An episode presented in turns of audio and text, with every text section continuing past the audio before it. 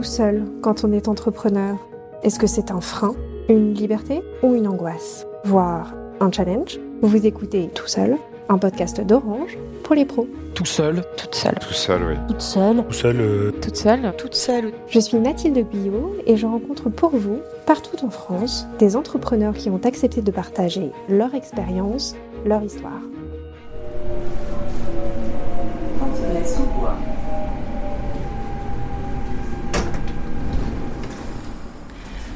Aujourd'hui, nouvel épisode de Toute seule. On va retrouver Nati Ngoy, fondatrice de Inaden. On est à Fontenay-sous-Bois, en région parisienne. Elle est pétillante, optimiste et engagée. On va la retrouver tout de suite. Bonjour, bonjour Mathilde. Vous allez bien? Ouais, ça va et vous? Oui, ça va, ça a été pour trouver? Ouais, ouais, tranquille. C'est juste à côté du Oui, c'est parfait. Voilà. Puis c'est calme. Et en fait, c'est un mix habitation et tout ça, là, ce que vous voyez, c'est des locaux euh, de bureaux. D'accord. Ils essayent de faire euh, une construction euh, éco-responsable, des panneaux solaires en haut et tout. Donc vous allez voir, c'est un peu de chantier Ok. là, là où on est. C'est pas très grand le bureau. Et là, on est en train de préparer une boutique éphémère pour la semaine prochaine, donc c'est un peu le bazar. J'espère Ok. que ça va pas trop déranger. Je vais juste vous faire un peu de place. Je peux vous offrir un café déjà ou quelque chose Ouais, Ouais, c'est très bien. un verre d'eau, ça ira ça Ouais. Ok, merci. Bonjour Nati, merci de nous accueillir ici dans vos bureaux à, à Fontenay-sous-Bois. Nouveau bureau, flambant neuf. Est-ce que je peux vous laisser le soin de vous présenter à nos auditeurs? Oui, avec plaisir. Bah, tout d'abord, Mathilde, merci de m'inviter. Donc, je suis Nathalie Ngoyi et je suis la créatrice de la marque Inaden, Mhm. qui est une marque de maroquinerie euh, optimiste et engagée, Mhm. entièrement fabriquée euh, en Éthiopie. C'est une marque que j'ai fondée en 2013. Vous n'avez pas toujours été entrepreneur avant ces dix ans-là. Vous avez eu un autre passé professionnel. À quoi est-ce qu'il ressemblait? J'ai travaillé euh, pendant quatre ans dans un grand cabinet euh, de Loite, Mhm. voilà. Mais j'étais sur la partie conseil, donc vraiment euh, management de projet, conduite du changement. Déjà, je commençais à me poser des questions sur le sens de, de ce que je faisais. Et quand j'ai voulu me réorienter, changer un peu de l'angle, je dirais, de ma carrière, euh, je suis allée du coup dans le milieu associatif euh, à l'UCPA. Mhm. Voilà, qui est euh, une association euh, dédiée euh, au sport en fait. Et, euh, et là, j'ai rejoint la direction générale et, euh, et j'ai accompagné euh, la transformation stratégique sur euh, différents métiers. Et j'ai fait ça pendant à peu près euh, trois ans. Et, euh, et je sais pas, à un moment donné, euh, j'ai- eu un petit déclic euh, un jour en réunion où j'avais l'impression qu'on répétait les mêmes choses depuis maintenant euh, plusieurs temps. Et je me suis dit, bon, peut-être que l'action, elle va passer par un projet perso qui me ressemble, euh, qui va être en phase avec mes valeurs. L'entrepreneuriat, c'est un peu euh, présenté comme une évidence pour moi. Qu'est-ce qui se passe après C'est le grand vide ou est-ce que vous aviez déjà euh, préparé un bout d'idée? Oui, oui. Alors, euh, en fait, la, la réflexion, euh, c'est vrai que je suis partie au bout de, de 3 ans et demi, 4 ans. Mais la réflexion, je l'avais déjà, ça faisait déjà peut-être deux ans que je me posais des questions. Quoi. Quand j'ai vu quand même assez vite qu'il y allait avoir des freins. Et, euh, et donc, non, je ne suis pas partie du tout sans rien. J'ai pris le temps pendant euh, mon poste de réfléchir au projet que je voulais faire. Euh, moi, je voulais un projet euh, du coup qui ait du sens pour moi, qui soit aligné avec qui je suis. De par mon histoire personnelle, mes origines, j'avais envie de faire un projet en lien avec le continent africain. Pas forcément du pays d'origine, enfin voilà, de, de mes racines, parce que c'est pas forcément évident, mais je voulais vraiment avoir cette démarche de me dire, je veux un projet qui a un impact en Afrique. Et j'avais déjà en fait identifié euh, le fait que euh, une marque euh, mode, donc sur un produit de consommation plutôt premium, donc voilà, avec un beau produit qui soit fabriqué dans de bonnes conditions à partir de matières premières africaines, qui soit commercialisé au niveau international, je me disais, bah, là, il y, a- il y a un créneau à prendre, parce que j'avais déjà identifié des marques qui étaient pionnières là-dedans. Et je me suis dit, euh, bon, on va essayer de copier euh, le concept d'une marque euh, qui, qui a l'air de fonctionner, qui fait des baskets Mhm. au Brésil, et qui est vraiment qui est pionnière. Quoi. Et je me suis dit, bah, si eux, ils sont capables de faire des baskets au Brésil, je pense qu'on peut faire des trucs en Afrique. Quoi. Et, et c'est comme ça que je me suis retrouvée à réfléchir alors que j'étais en poste, identifier des produits. Donc je suis partie sur la maroquinerie. Comme, alors là c'est très pragmatique, hein. Comme euh, j'ai pas de compétences en style, euh, le prêt-à-porter, ça me semblait très compliqué parce qu'il faut faire du stylisme, du modélisme, il y a une histoire de taille et tout. Je suis partie sur la maroquinerie, on est sur un beau produit, des belles matières. Et, euh, du coup, je me suis dit, ouais, on va faire, je vais fabriquer des beaux sacs en Afrique. Et j'ai commencé à parler de ça à des amis à moi, à la famille, tout le monde me prenait pour une folle. Mais pourquoi faire? T'as un super job et tout. Bon. Et euh, vraiment, j'ai mûri l'idée et là, j'ai commencé à rencontrer euh, des entrepreneurs qui entreprenaient en Afrique. donc, j'ai rencontré un entrepreneur qui lui faisait des baskets, voilà, au Cameroun. Et lors de la rencontre avec lui, donc ça faisait plusieurs années déjà qu'il faisait, il m'expliquait qu'il quittait le Cameroun pour aller en Éthiopie. Donc je me suis dit, tiens, moi je ne connaissais pas spécialement euh, l'Éthiopie. J'ai commencé à m'y intéresser. Et alors que j'étais en poste, euh, j'ai commencé à faire un, premier voyage un deuxième voyage. voilà, on pourra en reparler. Euh, et, finalement, du coup, j'ai quand même commencé à construire mon projet avant de quitter mon job. Et quand j'ai quitté mon job, parce que c'était ça la question, hein, j'ai fait un grand détour, mais quand j'ai quitté mon job, en fait, j'avais déjà ma valise avec mes protos. Et euh, je pense que j'ai dû euh, poser ma DEM un 3 octobre. Et le 4 octobre, euh, je commençais à faire la tournée des boutiques à Paris pour présenter des, des modèles. Et j'ai eu mes premières commandes. En fait, après, ça s'est un peu accéléré. Mais, mais voilà, donc j'ai pas eu de break en fait.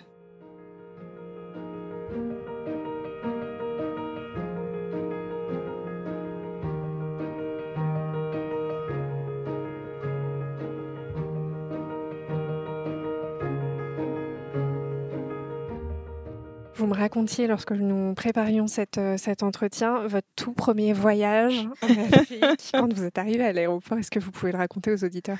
Oui, alors mon tout premier voyage en, Éthiopie, je connaissais un peu l'Afrique de l'Ouest, mais c'est vrai que quand je suis allée en Éthiopie, euh, j'étais encore en poste, j'étais donc encore salariée, je pose des jours.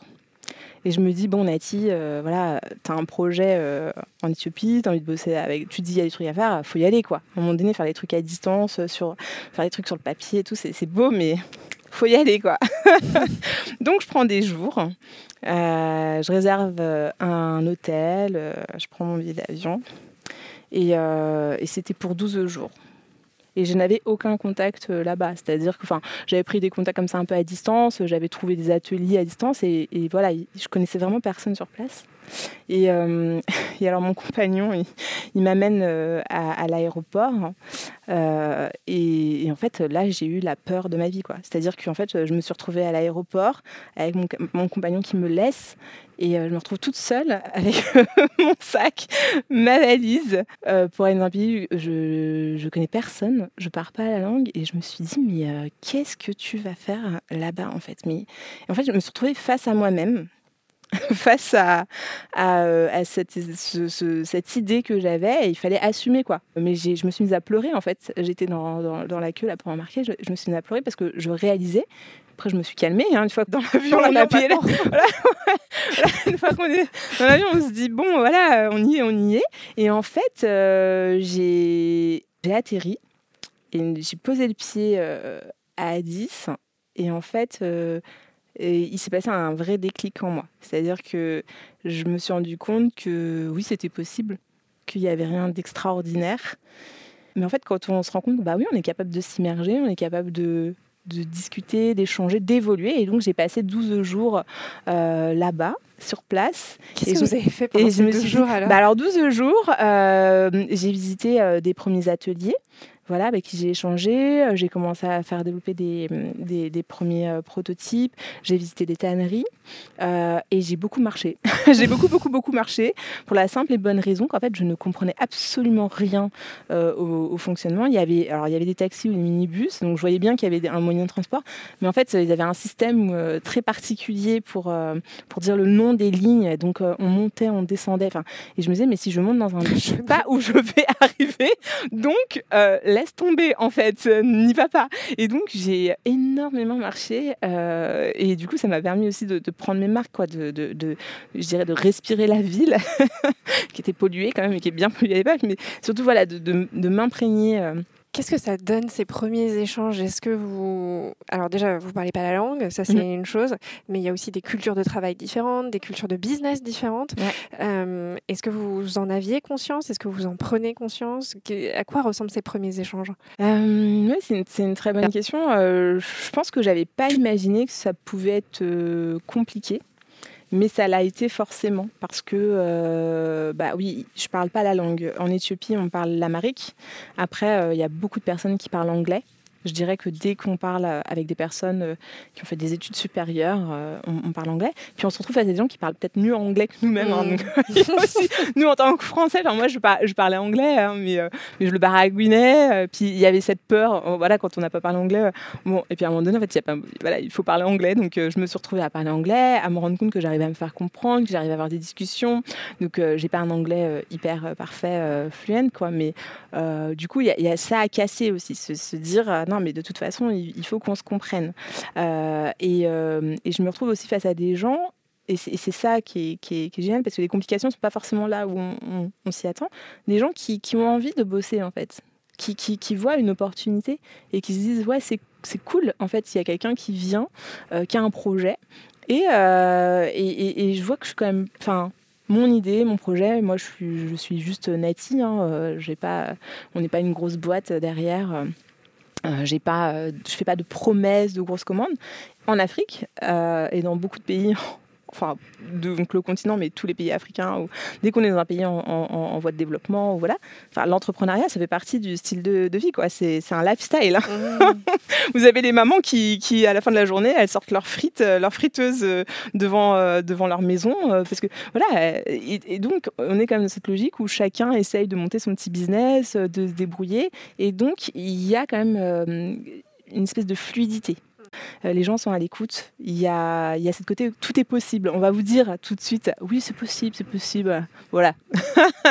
les complications, elles viennent après. Euh, vous me demandiez pour les complications, les complications, elles viennent après parce qu'au début, tout le monde va dire oui, c'est possible. Après, vous grattez un peu, vous vous rendez compte que bon, euh, bah, pour fabriquer, par exemple, bah, pour produire des sacs en cuir, il faut du cuir et donc il faut les commander aux tanneries et donc il y a des minimums de, de production et donc si vous voulez telle ou telle couleur ou telle telle finition, bah, du coup, vous vous retrouver à devoir commander euh, tel et tel volume. Et là, vous dites, oulala, ça va pas être possible. Moi, je veux. enfin voilà. Euh, et donc, c'est là qu'on commence à chercher des solutions. Euh, je, pense que le fait d'être une femme, des fois, on, peut être un peu moins prise au, sérieux. Mhm. Oh bah parce que je sais pas voilà il y a une espèce de, de, de, machisme quand même qui, qui, qui est là. Bon, voilà. Donc moi, euh, avec mon petit tempérament, j'arrive quand même à m'imposer. J'ai vu, euh, voilà, on était plusieurs. Euh, j'ai bien vu que les questions qu'on me posait n'étaient pas les mêmes que celles qu'on posait aux hommes.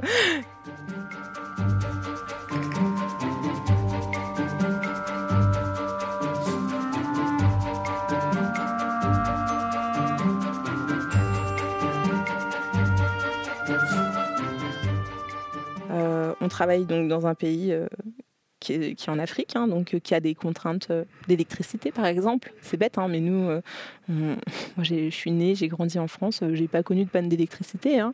j'ai pas connu de coupure d'eau, j'ai pas connu des, saisons de, pluie qui peuvent ralentir, ne serait-ce que pour circuler dans la ville. Enfin, donc il y a toute une réalité, je dirais contextuel. Enfin, moi, j'ai voilà, j'ai passé des séjours là-bas où, euh, genre, pour, pour, trouver une connexion Internet, c'était genre l'enfer. et, là, vous êtes là, vous allez dans tous les hôtels du coin, vous payez des connexions, tout le monde dit ça fonctionne, et en fait, vous avez genre rien. Vous revenez de ce premier voyage, vous vous dites ok c'est en Éthiopie que ça va se passer ce projet-là. Vous dites que c'est possible surtout, donc ça c'est quand même aussi une grande euh, victoire et que votre projet est pas si pas si loin de ce que vous imaginiez. Euh, vous lancez votre structure, vous commencez toute seule. Euh, vous présentez vos premiers prototypes en boutique. À quoi ont ressemblé les, les cinq premières années d'Inaden alors ouais, vraiment, quand je, reviens de ce voyage, je me dis, ouais, je l'ai fait, donc c'est faisable, ça me conforte dans cette idée. Et là, je me dis que tout est possible. Et, euh, donc, ça a mûri un petit peu entre ce premier voyage, effectivement, le, moment où je quitte mon entreprise, il se passe encore un an, un an et demi, où je fais un ou deux allers-retours. Et, euh, après, pendant les. Donc, je quitte mon job. Le lendemain, je commence déjà à pousser les portes des boutiques. Et, euh, et après, ça va, ça va assez vite, en fait. Je me fais accompagner par une structure qui s'appelle BGE, euh, et en fait, euh, je vais les voir parce que je me retrouve dans une situation un peu embêtante, c'est-à-dire que euh, j'ai des commandes, j'ai des boutiques qui me disent ah mais c'est super comme produit, j'adore l'histoire. Moi j'allais les voir, on était en octobre et c'était pour livrer, c'était pour livrer pour moi c'était pour l'été d'après, mmh. parce qu'il y, y, y, a un décalage de saison dans la mode. Mais je sais pas, je trouve une quinzaine de boutiques à Paris Il me dit ah c'est super sympa ce que ce que vous proposez et tout, l'histoire est géniale, le produit peut plaire, mais moi je vous veux à Noël. et là, je, je fais, euh, oui, pardon, ça va, ça va être possible. Moi, c'est pour, euh, c'est pour mars-avril, euh, enfin le temps que j'aille. Enfin, moi, je me dis, mais comment je vais faire pour les livrer? Et en fait, une première boutique me dit, ah, Noël? Moi, je dis, bah non. non, pas avril prochain. une deuxième boutique, une troisième boutique. Et puis, bah, au bout d'un moment, je me dis, bon, là, toutes les boutiques, elles me font comprendre que c'est, que c'est Noël, quoi. Et que, et que elles veulent mon produit. Et alors, à, à l'époque, je prends cette décision qui moi me paraît folle à l'époque. Hein. Je lance une production de 300 pièces. Enfin, on parle de 300 pièces. À l'époque, pour moi, c'était genre waouh, 300 pièces. Aujourd'hui, je rigole un peu, quoi. mais 300 pièces. Je me dis, qu'est-ce que je, comment je. Et donc, euh, je me dis, euh, euh, ça se précipite un peu, quoi. Et c'est pour ça que je disais que j'ai vraiment pas eu de break entre le moment où j'ai quitté mon job et, le moment où finalement mon, projet se concrétise. C'est qu'à un moment donné, du coup, j'ai des boutiques qui me disent, ok, c'est cool, on vous veut à Noël. Je check avec mon atelier, je dis, est-ce qu'on peut lancer une prod, 300 pièces tout? Oui, pas de problème. le fameux. le fameux pas de problème. Je me dis, ok. Donc, euh, du coup, je me dis, bon, bah, il faut que je book un, vol en urgence euh, parce qu'il faut que je puisse aller là-bas, il faut que je check la prod, il faut que je pilote, il faut que je puisse livrer. Euh, avant, parce qu'en fait, quand on dit Noël, en fait, c'est avant Noël. il faut livrer en fait mi-novembre au plus tard, quoi. Donc en fait, j'avais trois semaines, un mois, quoi. C'était, c'était un peu sport. Et donc moi, je, je book, on va dire, toute la partie production. Et puis à un moment donné, je me dis, mais en fait, j'ai pas créé de structure juridique. en fait, je ne suis pas une entreprise euh, parce que du coup, les, les, les, boutiques me disent ah mais c'est super quand je leur dis oui oui je peux vous livrer euh, fin novembre. Ah oui c'est super, euh, voilà vous me faites la facture et tout et je fais ah oui c'est vrai. La quoi? La quoi? Et moi je me dis ouh et donc là voilà je fais une petite recherche, je vois que la BGE accompagne des créateurs d'entreprises, je me dis je vais les voir, je leur dis bon voilà je suis en train de monter un, un business, j'ai déjà des commandes. Oh mais venez Super. Donc du coup, je me fais accompagner par eux et c'est vrai que voilà, la première année, euh, ça dure, euh, je, pense, euh, un, an, un peu moins d'un an et demi.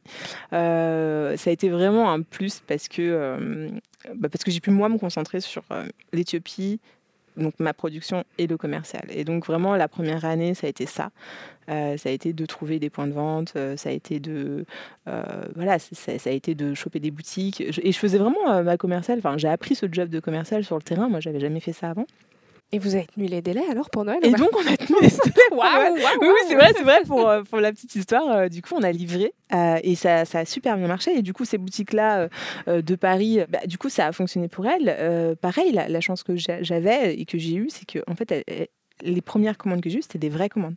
Il y a beaucoup de, gens qui démarrent dans la mode, enfin, qui proposent des produits lifestyle. Souvent, on leur propose du dépôt. Mm. Moi, j'ai, enfin, et c'est aussi ce qui a fait que finalement peut-être que ça m'a vraiment donné confiance dans mon produit, dans l'histoire, c'est que j'avais des boutiques. Alors, voilà, on parle de 300 pièces. c'est là où je réalise avec le recul, c'était pas des commandes pour elle, c'était voilà, c'était pas non plus dingue quoi. Mais pour moi, je c'est fou quoi. Les, gens sont prêts, ils sont là, ils achètent. Et du coup, quand j'allais voir d'autres boutiques et que et que je présentais, pour moi, c'était une évidence qu'en fait, on achetait mes produits quoi. Mmh. Donc quand on commençait à me parler de dépôt et tout, euh, je disais bah non, non. bon, j'ai eu quelques exceptions bien sûr. Euh, il y a des voilà, euh, il faut aussi être malléable.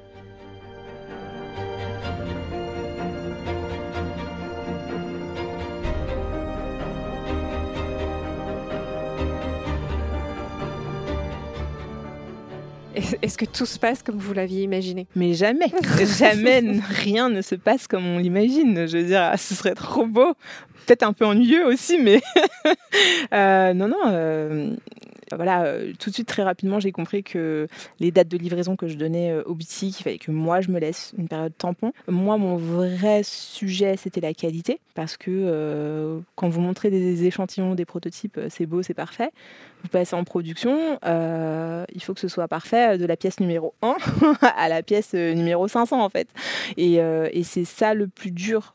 Je dirais qu'il y a un rappel à la réalité. Quoi. Les gens là-bas, ils ont d'autres priorités ils ont des priorités, euh, manger, euh, pouvoir se soigner, enfin des, besoins de base quoi. Et donc euh, du coup quand on arrive avec nos niveaux d'exigence, des choses qui pour nous sont hyper importantes en termes de qualité, pour eux ça semble pas très grave de dégrader un peu ou de trouver des alternatives parce qu'ils se disent bon bah ça change pas grand chose en fait. Je pense qu'on redevient un peu humble parce qu'on se dit oui effectivement nous on vient avec notre regard occidentale. Enfin, une anecdote, quoi. Je me retrouve euh, avec des femmes, il n'y avait pas assez de sièges. Donc, elle travaillait sur des casiers, euh, genre euh, type où on met des bouteilles, donc hyper pas confortable. Puis moi, j'ai passé des journées aussi assise dessus, donc je, sais que c'est pas confortable. Parce que quand je suis à l'atelier, pour le coup, je suis à l'atelier, quoi. Et c'est aussi ça qui a joué, et je pense que c'est aussi ça qui a joué dans ma relation avec mes ateliers c'est que je suis pas arrivée en terrain conquis. Je suis pas arrivée comme une, une, cliente lambda qui vient, qui passe la commande et qui repart. Des fois, je l'ai regretté parce que parce que du coup, euh, des fois, il n'y a plus de d'étanchéité. Enfin, en termes de positionnement, euh, ça devient trop friendly et, euh, et, du coup, on est obligé de faire tout le temps des compromis parce que du coup, on doit toujours comprendre. Et du coup, bah, se repositionner en tant que client euh, parce que c'est normal. on, on, on, voilà, on paye quand même. Moi, je paye ma marchandise, hein, on me la donne pas. et, euh, et, du coup, bah, c'est vrai que moi, je mettais un point d'honneur à connaître les gens qui travaillaient. Donc, euh, je demandais le prénom des personnes, je m'intéressais aux personnes. Euh, c'était important pour moi. Ça faisait vraiment partie de ce que je, de comment je voyais la marque. Mais voilà, il y a aussi les travers. Donc, il y a plein de choses positives. C'est ce qui m'a permis, je pense, d'avoir une vraie relation de confiance avec les gens qui travaillaient. Ça m'a permis d'avoir un investissement des personnes qui travaillaient parce que les personnes voyaient que bah, j'étais là. J'étais là aussi quand on faisait de l'overtime parce qu'on était en retard. Je restais le soir, je venais le samedi, je venais le dimanche, euh, soir de casier. Euh, je dis, mais il faut des chaises. On me dit, ouh, c'est pas grave. Mais même elle, hein. oh, mais c'est pas grave. Moment donné, j'ai dit, non, c'est pas possible. Quoi. Donc on a trouvé des sacs et j'ai dit, bah, il y a des machines à coudre, on prend des sacs, là, on remplit, on les rembourre et on fait des. Au début, tout le monde se moquait de moi. Quoi. Genre, c'était ma lubie. J'ai arrêté la prod pour faire ça. Vous pensez que ça vous a pris combien de temps? Enfin, en, Au bout de combien de temps est-ce que euh, voilà, vous étiez tranquille ou plus sereine sur euh, la manière dont les productions allaient se dérouler Je pense que ça s'est compté en 2-3 ans. Mmh. Trois ans. Déjà parce que j'ai quand même changé d'atelier aussi. Enfin, il y a cette réalité-là. Hein. Même euh, j'ai dû changer d'atelier, même euh, au bout de trois ans, quand j'avais trouvé un peu un rythme de, de croisière, etc. Euh, j'ai pris des, c'est des décisions aussi qui sont difficiles parce que vous rentrez dans une, entre, une entreprise, un atelier, vous rencontrez des personnes, vous les formez d'une certaine façon, vous investissez émotionnellement, forcément. Et euh, à un moment donné, business is business. Moi, par exemple, à un moment donné, euh, même commercialement, j'avais peur d'aller voir trop grand parce que je me disais, mais si je prends trop plus grand, est-ce que je vais vraiment suivre la prod, quoi? Et donc, euh, je peux donner ma confiance parce que l'atelier que j'ai quitté, j'ai passé presque 4 ans, ouais, 3 ans et demi, 4 ans. Euh, donc ça a été une décision très difficile, mais c'est euh, la fameuse fois où en fait je me suis retrouvée à partir en catastrophe euh, parce qu'ils n'avaient pas démarré une prod alors que je devais livrer dans deux semaines quoi. Et là ça a été la goutte de trop. Je me suis dit non c'est pas pas possible, c'est pas sérieux, ils peuvent pas me faire ça après justement toutes ces années passées ensemble, tout ça. Donc bon eux aussi, c'était une entreprise, il y avait d'autres choix de priorité, il y avait des gens qui arrivaient. Enfin, ça peut se comprendre, mais moi, je voulais pas pâtir de cette situation. Mmh. Et donc, j'ai pris cette décision très difficile de, de changer. Mais du coup, l'avoir fait une fois, mmh. bah, on se dit, ouais, en fait, euh, c'est possible. C'est possible.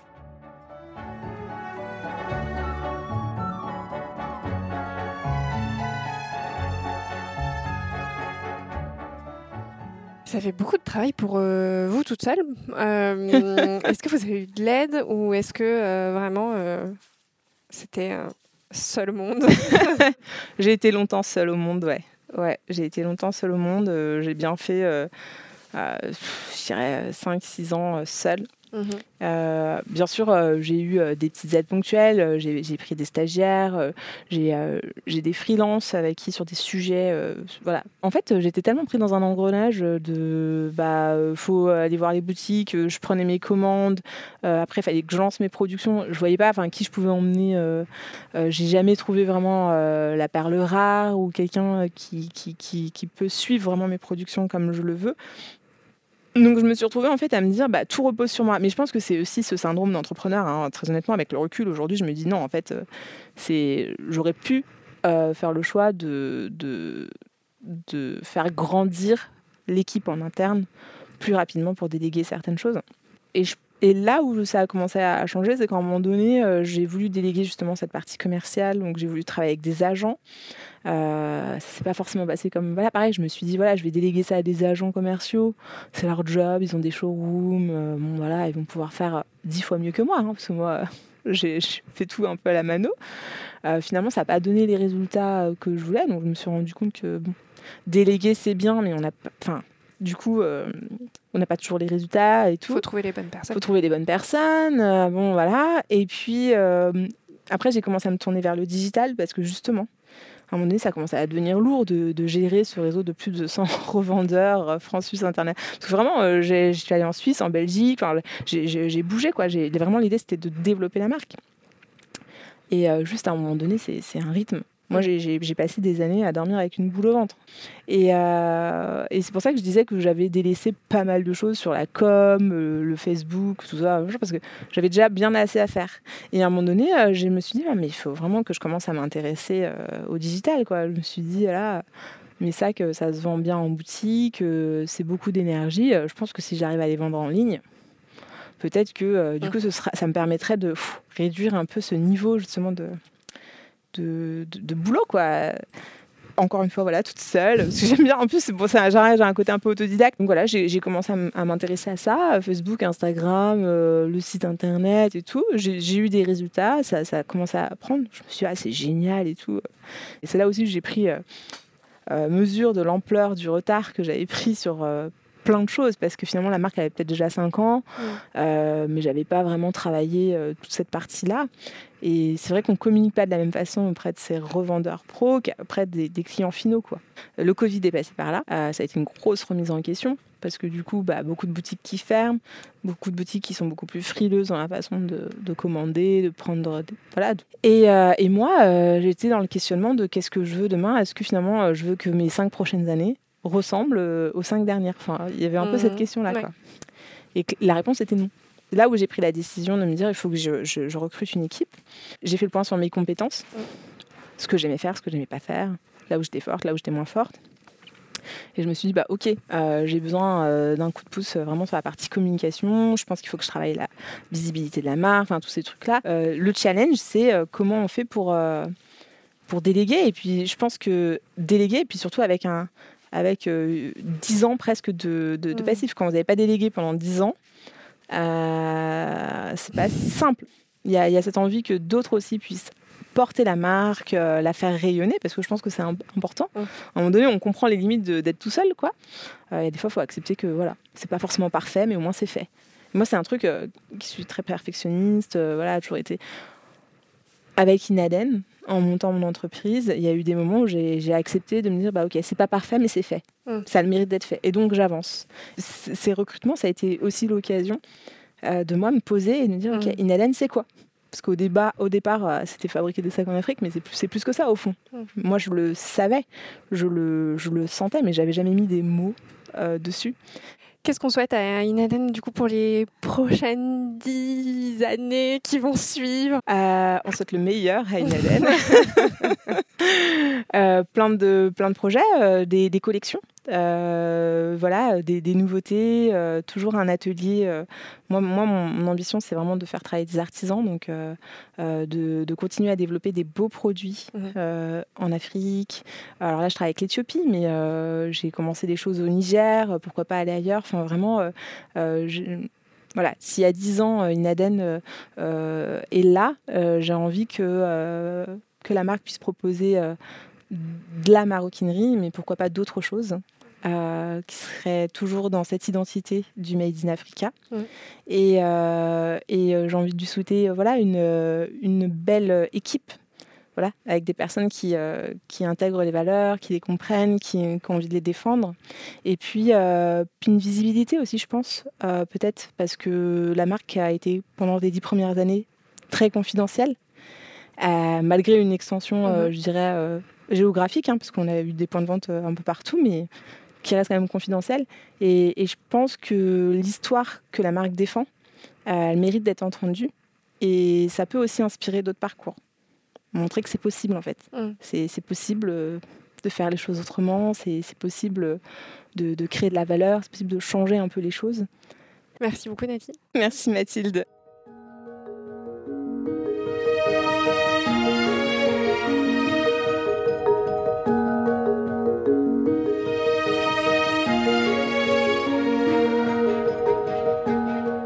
Vous écoutiez Tout Seul, un podcast produit par Orange pour les pros. Sans vos histoires, Tout Seul ne pourrait pas exister. Vous souhaitez à votre tour nous raconter votre parcours Il suffit de nous contacter via nos réseaux sociaux Orange Pro. Si vous avez aimé ce podcast, partagez-le, mettez-lui des étoiles et abonnez-vous pour être informé de la sortie du prochain épisode.